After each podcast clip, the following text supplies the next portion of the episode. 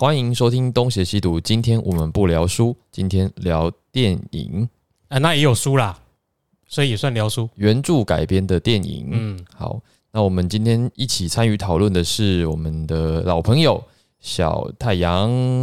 安安，我是不知名脱口秀喜剧演员小太阳好耶。好，我是 Eric。我是 Jeremy。那今天聊的电影叫做《银翼杀手》。哎、我们这里都讲英文哎、你不知道讲 Little Sun 还是 Tiny Sun 还是 Call me Sunny, please。 OK？好 Sunny、Sunny 跟 Jeremy 今天要讨讨论的讨论的是，呃，Today we're gonna talking about Blade Runner， Yeah，银翼杀手。 So we have talked to each other in English today. No， OK, 不要折磨自己。 lucky Yeah. me. 好，那我们就开始喽。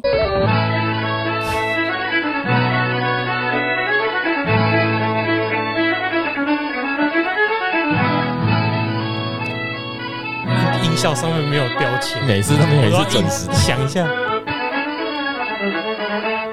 今天要讨论《银翼杀手》哦，讨论之前我才去恶补了电影，因为我不是科幻电影控啦。嗯嗯啊、那看了两部，因为一部是这个《银翼杀手》二零一九，那这部是一九八二年拍的，嗯啊，第二部是《银翼杀手》二零四九，是二零一七年拍的。那下一步就是二零七九，应该是二零六九，呃，由知名 A 片制作公司拍的，日本的吗？哎都 都行啊。六九这个字外国也通用。诶、好，那这部电影我在看的时候，我看第一部就是二零一九的时候，我一直在跟这两位说，哎、这部电影实在是无告不聊，哎，它的整个基调很慢呐、很慢，然后冗长，画面也比较走阴暗路线吧。可是他意外的开启了新的风格，这个我们等一下让小太阳来为我们解释哦。我们先讲一下这个基础背景，因为我我能够说的也就是这些从网络上看来的资料了，看不到的，等一下那个小太阳会补充说明。好，好这部电影的原著小说应该是叫做《当复制人遇见梦见陶丽阳》吧？还是说复制人能够梦见陶丽阳吗？仿生人是不是可以梦到电子羊？哦，有一个这样的翻译啊，我觉得这最好。仿当仿生人梦到电子羊，或者是仿生人可不可以梦到电子羊？问号。就一个问题，然后变成一部小说。电影就是依照这部小说来改编。这个电影的主旨就是有一个银翼杀手，叫做德瑞克嘛，对吧哎、看版本 Decker 不是 Dicker 哦，是哎 Decker。Decker，哎、我们这里是三个 Decker 好，那我们就叫他再说一次 Decker D E C K E R，，OK，Decker，怎么跟我刚刚那个上厕所那个马桶的音发音是一样？他？是德瑞克，对，OK 啊，Baker，好，那他本来是一个退休的警官，结果被他的 boss 再抓出来，叫他重新执行任务。他的任务就是要去搜寻四个从外太空逃回来的仿生人，Yep，找出来，把他们强迫退休，就是把他们全部都除以，除以，全部都杀掉的意思。在这个故事里面，他成功的干掉两个，然后取走一个，另外一个是自我毁灭。这边结束之后，又来到了二零四九年，有一个新的警官，那个警官是高斯 Ryan Gosling 啊、高司令。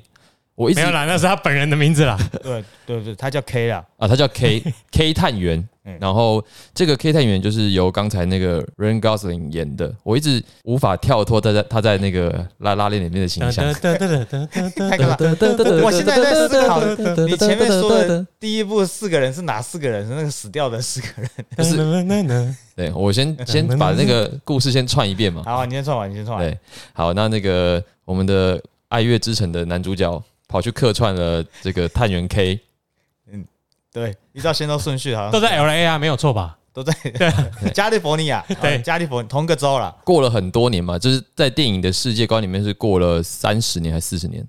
二零二十几年啊，二三十年，二零一九到二零四九，30三三哎十年。对哦，对数字怎么那么快啊？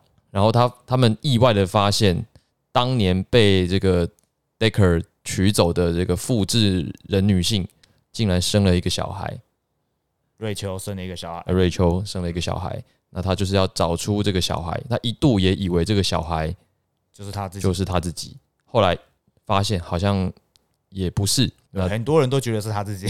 故事的结尾就停在了这个我们的第一集的主人公老了之后，又跑去跟他的复制人女儿相会，故事就停在这里。而我相信可能还会有后续啦，因为这个故事听起来没有结束。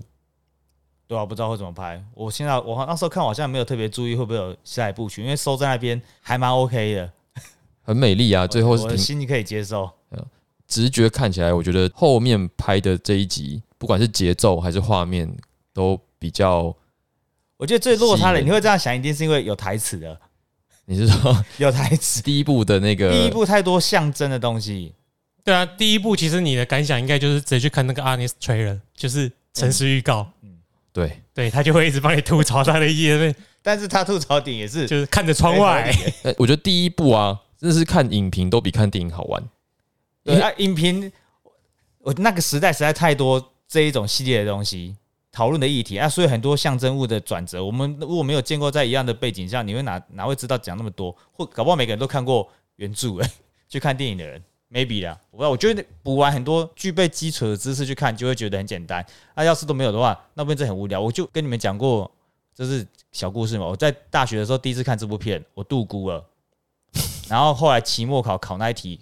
说，请问《银翼杀手》大概讲什么的时候，我就写的是一个暗杀集团，他们这个情报参与人，老师就把我牵起来说：“你请问有来看这堂？你有来看这部电影上这堂课吗？”零分哎、整个生你二十三分吧。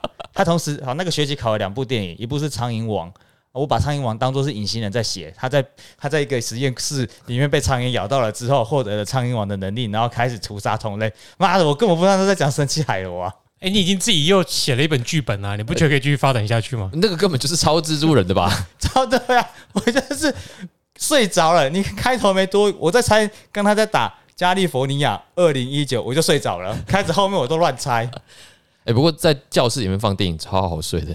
所以这部片无聊的地步，嗯，我当初都不知道他在讲什么。我大学一年级，十八岁，不懂这个，应该很多观众第一次看《银翼杀手》第一集都不怎么知道要干嘛吧？现在重看的话，而且铺陈的那个画风、铺陈的节奏，我我真的无法接受。哎，以现在来说，你是先看二零四九引起兴趣，再回去看会比较看得下去吧？对，因为你该有的知识，二零四九都跟你讲了。嗯，二零四九有讲吗？他比方要现在就到比如说那个世界的设定啊，对啊，对吧？很多原本的需要的背景，比方说这个是地球已经不适合人居了，嗯是在二零四九，可是慢慢讲。他告诉你，比方说你看第一集的时候，有一幕都是从地呃那栋建筑物往上面看，有看那个飞船，上面不是写着 off world 哦，离开离开世界嘛，嗯离开这个地球。可是他只有一直讲这件事情，他没有讲说地球世界已经不是人居，像是辐射量超标这档事，嗯，他是到二零四九的时候才跟你说那个地方不能够去，可以在哪个地方找到呃辐射量这么高的石木？哦，那只马，那只马是辐射量超高嘛？那些细节都是到第二集才有用语言去讲出来，第一集根本没有讲说地球不是人居，大家都要离开地球。在核废料绝对安全的情况下，我们就支持使用核电。哦，我们要在年底的公投投四个不坚持，跟着转平转很快哎、二零四九年欸合适新北是比较新吗？合适不是比较新，应该会比合一、合二、合三来的安全吧？嗯，对啊，对啊，对啊，那我们不会告诉你，核四已经盖了二十年，二十年之前的技术，我们只是没有启用，它就是新的，没有开封哦。处女永远都是新的，啊，四十岁、六十岁的处女都是新的，一定会很紧。这个要剪掉，对不起。没关系，没关系。我觉 Queer 得 Theory 我觉得很，我觉得这物个化女性，糟糕的，除了最后一句之外，这个很很很社会学。对我开玩笑，我们有时候要用反面陈述，让大家重视到议题的重要性。嗯，嗯，故意用反串，反串仔。可以尽量来骂没关系，被骂就是我们的目的。那好，啊，那就我我讲话就这样，高不高兴随便你。对对，所以我们知道了这种知识，再回去看《银翼杀手》，就会你就会觉得哎呦，自己转回来，我刚刚才想要转顺很多 嗯，好，所以第一部你说没有提到很多世界观的设定，他只有提到复制人嘛？那有提到复制人的设定啦，就第一部的复制人只有四年的寿命，Enhance。什么遗憾？一直在 enhance 啊。你看是啥回？，enhance six 哎，enhance sixteen to fifty enhance enhance 谁在谁一直重复讲这句话吗？主角啊，哦，看的时候就很烦，一直在放大放大他在放大。他在讲那个等下再说那个，好了，我我歪了，快点。对他歪了，超爆好，我们先把那个设定补完，就是呃，第一部里面它这个是六呃复制人六型嘛，仿生人六型。那六型他的体能好像智力或者外观都比一般人来的优秀，可是他们的寿命就是固定的，四年一到就报废，对，然后等到后面没有二十年后还是新的这种事情。就是反正就是有有期限的，不会让孩子用接啦。接不起来。哦，对对对，我听懂。我想说为什么二十年？哎，可恶！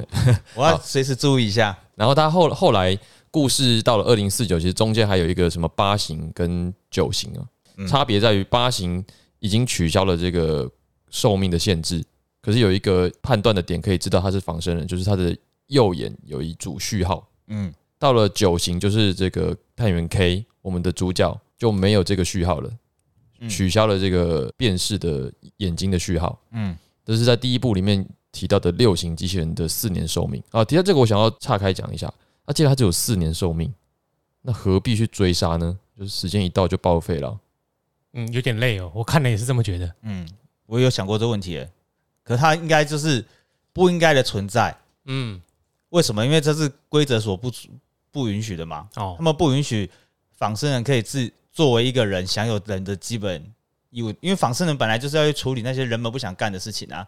如果你，我假如说你做完你的工作，你有你有自己的空闲时间了，那就是那不是你的，不是生物该有的事情，你是工具，它是不可以有自由的，对你不能够有，你不可以有 free will。电影里面的理由是，他们这些仿生人到了外太空执行任务的时候叛变嘛，嗯，就有一些血腥屠杀，又逃回地球，想要找他们的制造公司的老板延长他们的生命，嗯，所以才被追杀。他给的理由是这样，可是这些仿生人其实回来的时候大限将至啊，呀，就放着就自然会死掉，不需要追杀，你知道吗？就是在这个故事设定里面，我最疑惑的，可是他回来就杀了他的创造者嘛？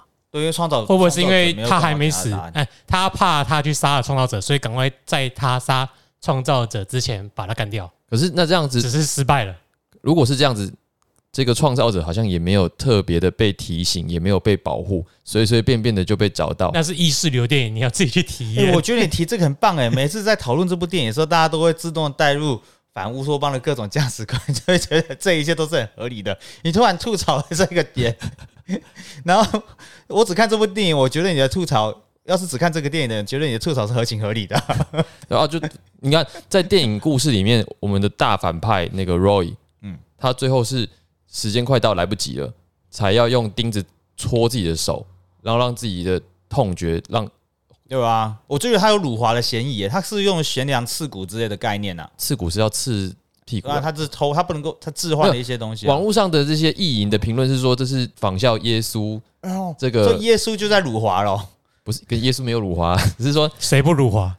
随便都可以辱华。我们先，我们等一下随便讲都辱华，那个这个我们就不用特别提，就就是里面还有唐人街，我告诉你，好多中文字我截图，对，那那个他手不是戳钉子，我一开始也看不懂，然后网上评论就说、呃这个就是在讲耶稣替人类什么赎罪还是什么挖沟的，嗯。可是，在故事里面他就耶，稣已替你死了。对。可是实际上他他就只是想要让自己再坚持一下嘛，因为他也快要撑不住了，他快要挂了，嗯，也就是在整个时间故事里面，他们就真的没有多少时间可以活了，他就放着就好了，根本不用处理这件事。你这样讲也有道理，因为后面他们就是一直时间快到，他才努力想要改变这一切，他在争取争取他的寿命延长。他在干嘛那么积极的去找老板？所以警察如果真的想要处理这件事情，就是把泰勒，就是那家公司的老板保护起来，事情就结束了。这样形容警察，如果不去这样做的话，人也会死，坏人就会消失。哦，这样警察就没事干的。小时候就没什么好演的。对啊，对，就没什么好。这部片里面的电影，呃，这部电影里面的警察都有够弱哎、没有啊，警察根本没出现啊。有啦，那个第一部跟第二部都有警察，第二部的警察就那个收尸啊，收尸的时候警察不会去冲前面啊。嗯他们这个杀杀戮的行为，就是退役这件事情是银翼杀手可以做的，嗯然后警察就是负来过来负责收拾掉残局。这警察有够弱。第二部的上司也是被仿生人用手捏碎他的手骨，然后用刀戳死他嘛，对，有够弱，完全没有他的存在感。整集本集的标题是就是暴雷警告之类的，因为 Eric 从头到尾都在讲剧情，而且连很细节的地方都讲出来。不是啊，二 零二零二一年的讲二零一七年的电影合理啊。有可能很多没有定义的东西，就是比方说警察的职责，他要是没有定义，你就用现代的警察，比方台湾的警察要负责去惩奸除恶，搞不好他们的警察只负责，行政工作，哎，对啊，我们没有办公室没有办法用，因为你把任务输入到 By Run 的脑中，他就会去执行的。哎，二零四九是这样子嘛？对啊，那坏事不好的事情都让银翼杀仿生人去做，拉萨呆，哎呀，没人要做，我们都找外籍义工，啊，你们自己不做，还要说台湾一直放外籍义工进来，然后抢我们工作，嗯，啊，那工作你也不会去做，真的是哦，啊，你又过来仿生人，哦，不能够自己去跟就医玩乐，还见他不好，好想跟 Joey 玩乐哦，就医就是那一个投影机器人，哦，，Joey 站，就漂亮。哎就就一站，哦。在两站，在三站，第一集跟第二集的女主角都神漂亮。第一集女主角叫做 Sean Young 嘛，我后来去就是查了 Rachel，瑞秋最知名的就是在这里了吧？就是叼一根烟，他人生的巅峰，我们后面就没什么，因为他之后就叫 Sean Old 了。因为 Sean Young，后来就 Sean Old，接到了吗？喜剧演员。哇哦，哇，这个。这么嗯这么烂的谐音梗，你应该要笑一下。还不错，这段子应该有你的水准吧？还不错，你们有嗯，舞台可以分你们一点点，不要再想好不好？大概聊有空的话，礼拜四晚上到那个那看 Open mic 对，来福老师 Open m i 台中人欢迎一起来，自录硬自录，好啦，我们再讲一下那个什么，不是啊？你刚刚爆了这些雷，你收的梗是？我爆这些我没有，已经哦，你是反应了是不是？不存在暴雷啊！这是电影都多久了？哦你不看，你怪我喽。我刚刚只是先讲说，我觉得这个故事设定的不合理的地方，对我觉得不合理。我看的时候边看边纳闷，然后再来是第一部有太多我觉得很装的地方，比如说你刚刚讲的那个什么 enhance，然后放大呃缩小，放大又缩小，然后一直在找那个资讯嘛。这段让我想到的是，哇，他们对于二零一九的想象，因为一九八二年要想象二零一九嘛，除了声控之外，其他东西到了我们这个年代，因为我们现在是二零二一，就是他们对于二零一九的想象的那个硬体啊，还是蛮落后的。就是那年代可以想象出来的东西啊。对，就硬体设备看起来还是蛮 low 的，可是他们期待的画面是一样的，只是他们不用讲 Siri，不用讲 Hey Siri，但是想要做到的事情是一样的，用声音就可以控制机器做到你想做的事。对，就是他们对二零一九的想象，你们你们觉得符合吗？就是我们现在是没有那种在天上飞的车啦，这种东西没有。可是其他东西，我觉得概念上是超前的，可是硬体可能真的是设限于一九八二年的条件，所以做不到。呃他可能对显示器的想象不一样，他那个显示器就还是 Windows 九五的年代，大头荧幕，对，那也没办法，这要求太多了。我觉得太他们他就一九如果这八二年人，你就要去如果这个单位找个很研研究工，他要找到贾博士这种人，或者发明液晶荧幕的人，才有办法想到吧？我们现在在看，功能呐、功能一定是可以的，对未来的期许嘛，幻想。那我们就从为什么二零四九你会觉得刚刚那个定义来往回推原版的第一集的《银翼杀手》，你不知道的东西，可能这样讲会比较简单。好，网络上应该可以看到说有一个大灾问的讨论是哈里逊福特到底是不是也是不是仿生人嘛？呃，对，有有看到这吗？我在那个电影的最后面，就第一部最后面我，我看不太懂，我只所以他看后后面陆陆续续剪了三四个结局，对就是雷利斯考特试出了不同的结局。就真的是见仁见智。我有一方是说，那我就讲，如果哈里逊福特是仿生人的话，为什么不是有个亚裔的警警员吗？探长还是什么的？他不是很在那边折纸，一开始折了一堆有的没的，嗯嗯，啊，他折了折过什么？折过鹤哦，反正他最后折了一个独角兽嘛。对，啊，独角兽是不是哈里逊福特的梦境？哈里逊福特梦到独角兽出现，嗯，所以既然他的记忆是植入了，才有可能给外人知道他梦到独角兽过，所以折了这个独角兽，代表的哈里逊福特是仿生人嘛？没有跟他说你是仿生人的话，他们都不会知道自己是仿生人啊。啊，所以他就是讲说，啊，要怎么判别？就是第一、二集都在讲的是记忆这件事情。就是我之前有先跟你们提醒到，记忆是决定仿生人是不是是这部电影里面仿生人是人跟非人最重要一个定义。哦，如果当仿生人拥有记忆的话，他是不是就是人呢？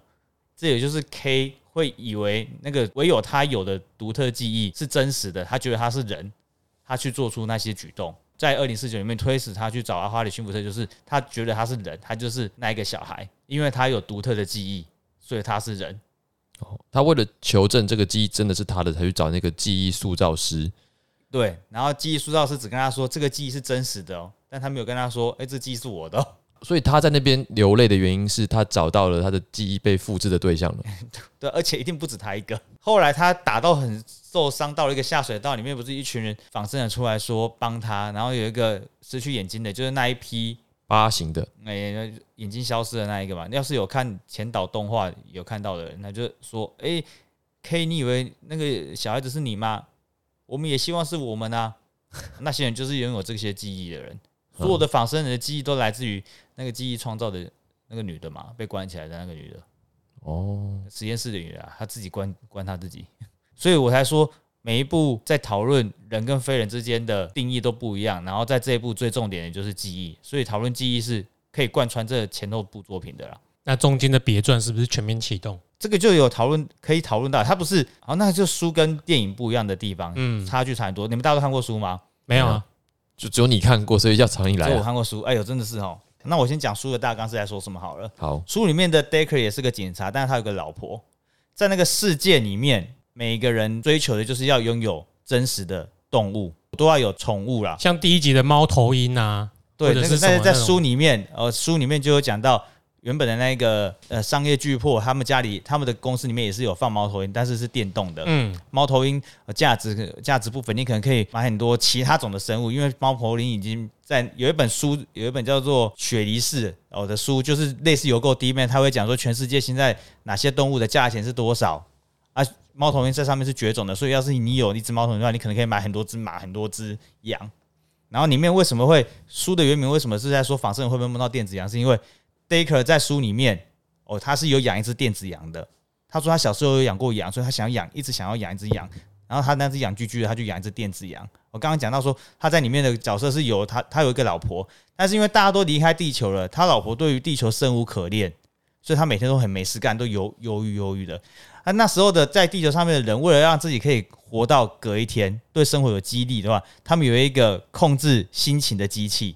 可以控制吸尘器的机器是靠像收音机的调频类的东西，比方说你转到指指标三，你就是觉得说我今天是可以做选择的哦。你先调到指标三之后，你就开始做选择，你就想要做选择，你可以转到比方五五几，呃，详细数字大家去看书啊。比方转到五五五，我今天想要做积极的改变，然后再更多，你就靠着一开始你的指标去决定你今天的心情，就是可以控制自己的心情来面对明天啊。这是个很重要的一个指示哦。如果硬要讲社会学语语汇的话，就是紫色。就是要啊定，义。可是这样也是哦，他老婆就是因为对生命生无可恋，他转到忧郁，他就一直在忧郁的情境里面。她老公就 Daker 就跟他说：“你一直忧郁的话，你要怎么再转回到其他的心、其他的心情？你就不想要做任何改变了，你就已经陷入忧郁状态，还是说，诶，这个机器是可以设定六小时之后关闭这个情绪的哦？你可能六小时之后又归零，你要再做一次选择，你要不要做选择是你自己的事情啊。但是六小时之后，他就不提供你这个忧郁的情绪了。但是在书里面，你会觉得说他老婆就是一个废物，就整天都在忧郁里面。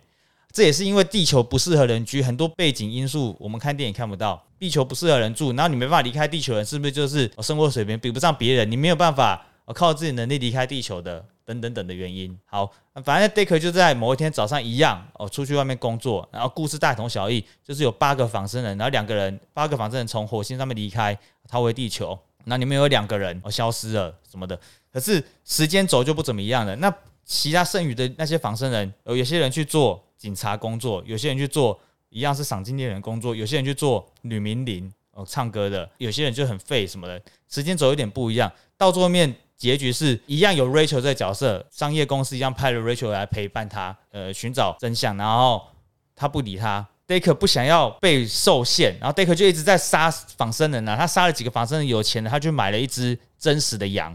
哦，这就是一个重点。他买了一只真羊，他花了三千块，只付了头期款，然后买了一只真羊养在他的顶楼之后，他又去去去外面要杀掉剩下的仿生人。这时候他就做了很多一些决定，然后他们到桌面都是在跟仿生人讨论说，为什么我是人，为什么你不是人？还有用宗教的很多意涵。我这样讲的有点杂乱，有点听起来有点乱七八糟。但是在这本书里面有用到，我在那种呃大家都不知道明天是怎么样的世界里面，有一些元素会让这个世界维持着运行。如果我们身处其中的人没有办法发现我们的世界其实已经走样了，你就一直在这个轮回里面之前一直讲，这就是反乌托邦里面会说到的重要的东西。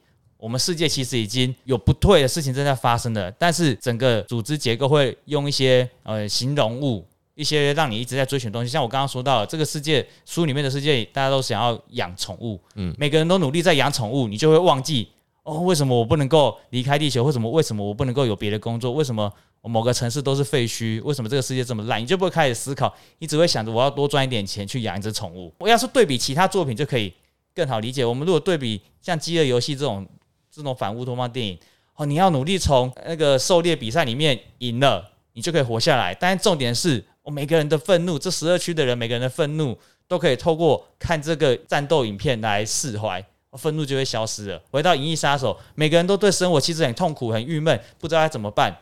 你可以透过赚钱去养宠物，哦，因为养宠物是这个世是那个世界里面成功的标的，你就可以透过这个东西来释怀。当然，一定有人不在意这种事情嘛，这时候就有宗教了。所以书里面还有一个宗教，还有宗教，还有一个宗教这个东西来让那些没有办法赚钱去养宠物的人的渔民，就是活着，但是完全还有本钱去改变自己生活状况的，因为辐射影响嘛，有一些笨蛋身体的机能其实没有辐射也是还是有笨蛋的啦。那他只是这样子隐喻嘛，那些人就需要透过，或者是生无可恋的 Daker 的老婆，他就要透过宗教让他活过明天。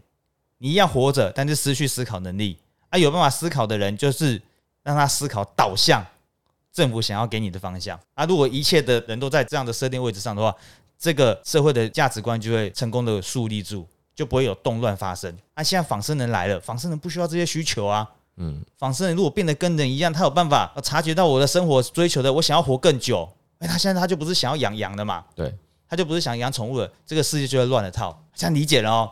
为什么要哦？这样我理解了，为什么不要放他四年到期就这样子？当仿生人出现在坊间上面，在社会上面乱跑的时候，这些坏思想就会被 Daker 这些人知道。Daker 把 Rachel 拔走了，嗯他就开始追求的不是哦，只是单纯的活下去，他想要打炮，他想要生小孩，想要更多东西了。然后这样可以理解了哦。而且就这样的叙述来说，仿生人比当时的人类还更像个人。在这个设定里面就是这样的，他就是那个变动的因子，就是湘北的因子，呃，十三号球员，呃，十一号球员体力很容易衰弱，X 因子嘛，林南教练说的。啊，十号球员才是最不安定的要哦，素那，是十号球员，你看记错了。十一号是流川，然后十十三号是体力很差的那一个三井寿啦，三井寿不是七14号是七还是四？四啦，是哎，十四号看大家都，记得很清楚哎。工程才是七号，好，对就这个意思。呃变动的东西就是仿生人，就是那个不稳定的，所以仿生人更无法。预知的。这样讲就很简单啊，你这样很单纯定义，我会觉得是不可控的。嗯，里面跟书，无论是书或者是电影，所有东西都是可控的嘛，可以控制的。书里面讲的更简单啦、心情可以控制，因为靠转盘就可以决定情绪。然后你花多少钱可以买到怎样的东西？其实，在电影里面也是啊。他今天去呃 K 完成了一件事情，他得到的是一份奖赏。第一集真的是很难看出有这些这么多 细节，就是生活他的生活一切都是在可控的啦。他说他退休，那他也没事干，他还不是回去找仿生人？长官逼他的不是吗？对啊，这一切都是可控，他根本没有什么失去脱轨的情况发生，反而是仿生人出现，让整个东西都乱了套。所以不可控的，以书来讲，就是真实的生命、哦，真实的羊、真实的生物啊。对，再看到电影二零四九，他问那只狗是不是那只狗是不是真的嘛？反正那些真实的，那只狗哈里逊福特有养一只狗，哦啊他倒威士忌给狗喝的有有有那些东西。那些东西还有不可控的东西，然后哈里逊福特就要去问问那只狗，你自己问他，那只狗后来没有在哪里啊？就没有了啊。没有讲，没有他的画面了。对啊，因为好莱坞电影是不能杀狗的，好，哎、那你刚刚这样讲，我对那你刚刚说的那个心情转盘有点想法。嗯你说心情可以自己控制，对理论上，那谁会把自己的转盘转向忧郁的？如果你觉得活到明天没有任何有趣的事情，没有办法改变什么的，他在书里面有讲呢、我今天想要体会一下忧郁，我可能得到的快乐就更多，或者是怎么样的。就他一转了之后就转不回去了，因为他开始忧郁了。对啊，然后老就刚刚讲的对话嘛，老公就说那你怎么 Daker 就说那怎么办？我时间到了会停，但是他根本也没有停，一样在忧郁。他自愿选择的忧郁。我打个比方来讲，很简单，如果就用政治来讲好了，我今天如果保持忧郁，其实就是维持现状啊，因为他们生活，他们那边的成功定义是养宠物或者离开地球嘛，所以维持现状来说，其实是没有改变，就是忧郁，没有改变，忧郁，这两个其实是一样的嘛，因为他老婆是生活不求改变，然后他的不求改变就是停留在忧郁。假如说今天 政党 A、政党 B 一样烂，你不去投票，很多种人这种状况啊，政党 A 跟政党 B 都很烂，但是这两个党轮流在执政，你就选择不去投票，不去关心这件事情，就是在维持现状。这就是为什么有人会想要维持现状的原因了。所以出现一个政党 B 是宗教，嗯，大家可能会信宗教来逃脱，要在做逃避做决定这档事。小心阿贝，记忆植入，好了，你们两个，刚刚不是我们在讲话，对这个转盘的事情，我刚刚你这样理解？刚刚那个叙述，你有什么？没有，他刚刚叙述完就是不就是现在社会运行的架构吗？就转移你注意力啊。对啊，所以反乌托邦的东西第一次来的时候有说到，你们为什么讲这本书是在跟社会学很息息相关嘛？然后可能会好奇，不只是用那些奇怪的、用那些特独特的语汇啊，其实反乌托邦这种事情，它就是把有可能发生到的社会转变，用很极端的方式呈现给你们看。它可能是很科幻的，可能贫富差距大的。可以对想得到隔壁国就是这个样子状况。我们要不要先讲一下什么是反乌托邦？我刚刚也想，因为乌托邦就是完美的社会，嗯，反乌托邦就前面加个负号。那个去维基可以有，因为很多网络上大家都去维基百科找反乌托邦什么。大家你这边就直接自己回去听，我们可以自己用念的好。反正就是所有不好社会的因子都把它呈现出来，就是一个反乌托邦的社会。对。维基百科大家说了是个不得人心、令人恐惧的假想社群或社会，和刚刚说的乌托邦理想社会是完全相反的，极端恶劣的社会最终形态。嗯，就是这个个状态。因为我们那就是在小说里面能够想到的反乌托邦社会，就是这个地球大部分的地方已经不适合居住了，不是人居。对，他就是把那些我们可能哦，可能原本是用形容词或者政治上面的的讲法，用具体的方式呈现啊，不适合人居。你没有投票权，你不适合做个人，没有自由意志。对，那用那种方式来呈现。这几年那么多部反乌托邦的作品，哎，像哪一些？刚刚讲的《饥饿游戏》啊，《分歧者》啊，还有我比较推荐的是那个影集《黑镜》。哦，对，哦，《移动迷宫》啊，哎，《攻壳机动队》算吗？感觉比较像 Cyberpunk 吧？对，我觉得它只有科幻世界啊，嗯，没有没有刚才讲的反乌托邦，还好。可是 Cyberpunk 一部分是受到这作品有一定的影响吧？对啊，因为那也不是真人，我觉得这个可以再另外分分开来讨论。他没有特别着重在反乌托邦这方面啊。可是你去看，比较没那么重啊。你去看黑镜的影集，就蛮强烈要表达这一种概念的，就是你人通常都是不得已的会去面对到这些问题，没有选项。对，然后你会看的就会。有点无奈，你不会觉得很愉悦，你没有得选择，就是一种反乌托邦。这几年拍的比较简单，呃，拍的比较好懂。我猜一是音乐，二是演员嘛，都是年轻的，他用一些青年人来表达。然后其实《银翼杀手》他讲的，他就是那些讯息量给的不是很足，但其实上是事实上是要讲这种样子的状态。跟作者毕竟是写科幻小说的，所以也因为这样奠基了这几年的科幻电影基调，才会这样来讨论。所以刚我们刚才提到一个 cyberpunk，就如果要分开来讲，是这部电影的意外的贡献嘛，就是把反乌托邦的其中一种可能的形象呈现出来了。在《银翼杀手》第一部里面的那些，比如说街景啊，对啊，第一部有点象征物啊，那个大公司不是用塔的状吗？自古以来那个塔不都是？可能你们会比较懂权力的集中嘛，权力的象征吧，金字塔啊，对，它好像里面有提到说，很多伟大文明都是由奴隶堆砌出来的。是不是在华勒斯有讲过这样？哎，对，也等于说他们是将仿生人当成奴隶，那就可以回去看那个短片。短片有一集在讲华勒斯说可以控制新一代的仿生人，所以他叫仿生人割自己的脸，可以控制他嘛？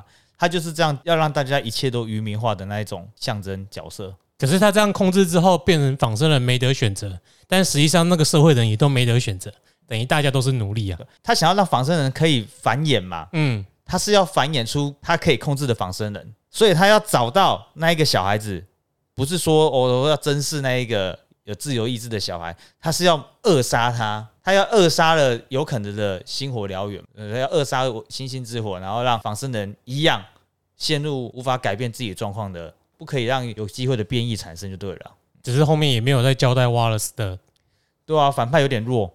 也没有到弱吧，是还不知道有多强就没有戏份了。他就派了一个刺客出来，然后 J 类都很帅，对，那一阵子演的一些叫好不叫座的片，但他是演技很好，他也是有替身能力的人。他在里面是不是都看不见啊？对，他演个瞎子。嗯，题外话一下，他是不是有继承第一集的公司？因为眼睛被捏爆了，所以他这一集叫做看不到。哎呦，对耶，真的，我没想到，但是都合理哦。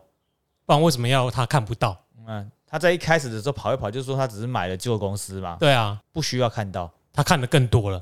他已经不是用眼睛看，那个真的就很 cyberpunk，他就是在这边，这样蛮合理的。他的那个他的对他那些能力，不是他对这个世界的影响，已经不是用眼睛你看到那个范围，是各地各种方式，你的交易行为，那间公司不是提供很多工作机会吗？嗯，各式各样都是在华勒斯工作底下的。他身边不是还会飞一些小小的东西？他是用那个感知的吧？对啊，哦，所以如果要讲人改之机械的话，跟那个可能就有点它那个科技就真的很 cyberpunk，对吧？可以改，可以提升配件，我当然提升在某些地方哦，腹肌，没错，腹肌。很好。所以是 Cyberpunk 到底是什么？好，那我们今天这期节目就讲到这里。如果你喜欢我们的节目，请帮我们按个五星好评，并且留下你的感想。那我们现在也开启了，抖内专案，对，如果有兴趣资助我们买新书的话，那也请看我们的链接。好，那我们到这里，我是 Eric，我是 Jeremy，好，我们下次见，拜拜拜拜。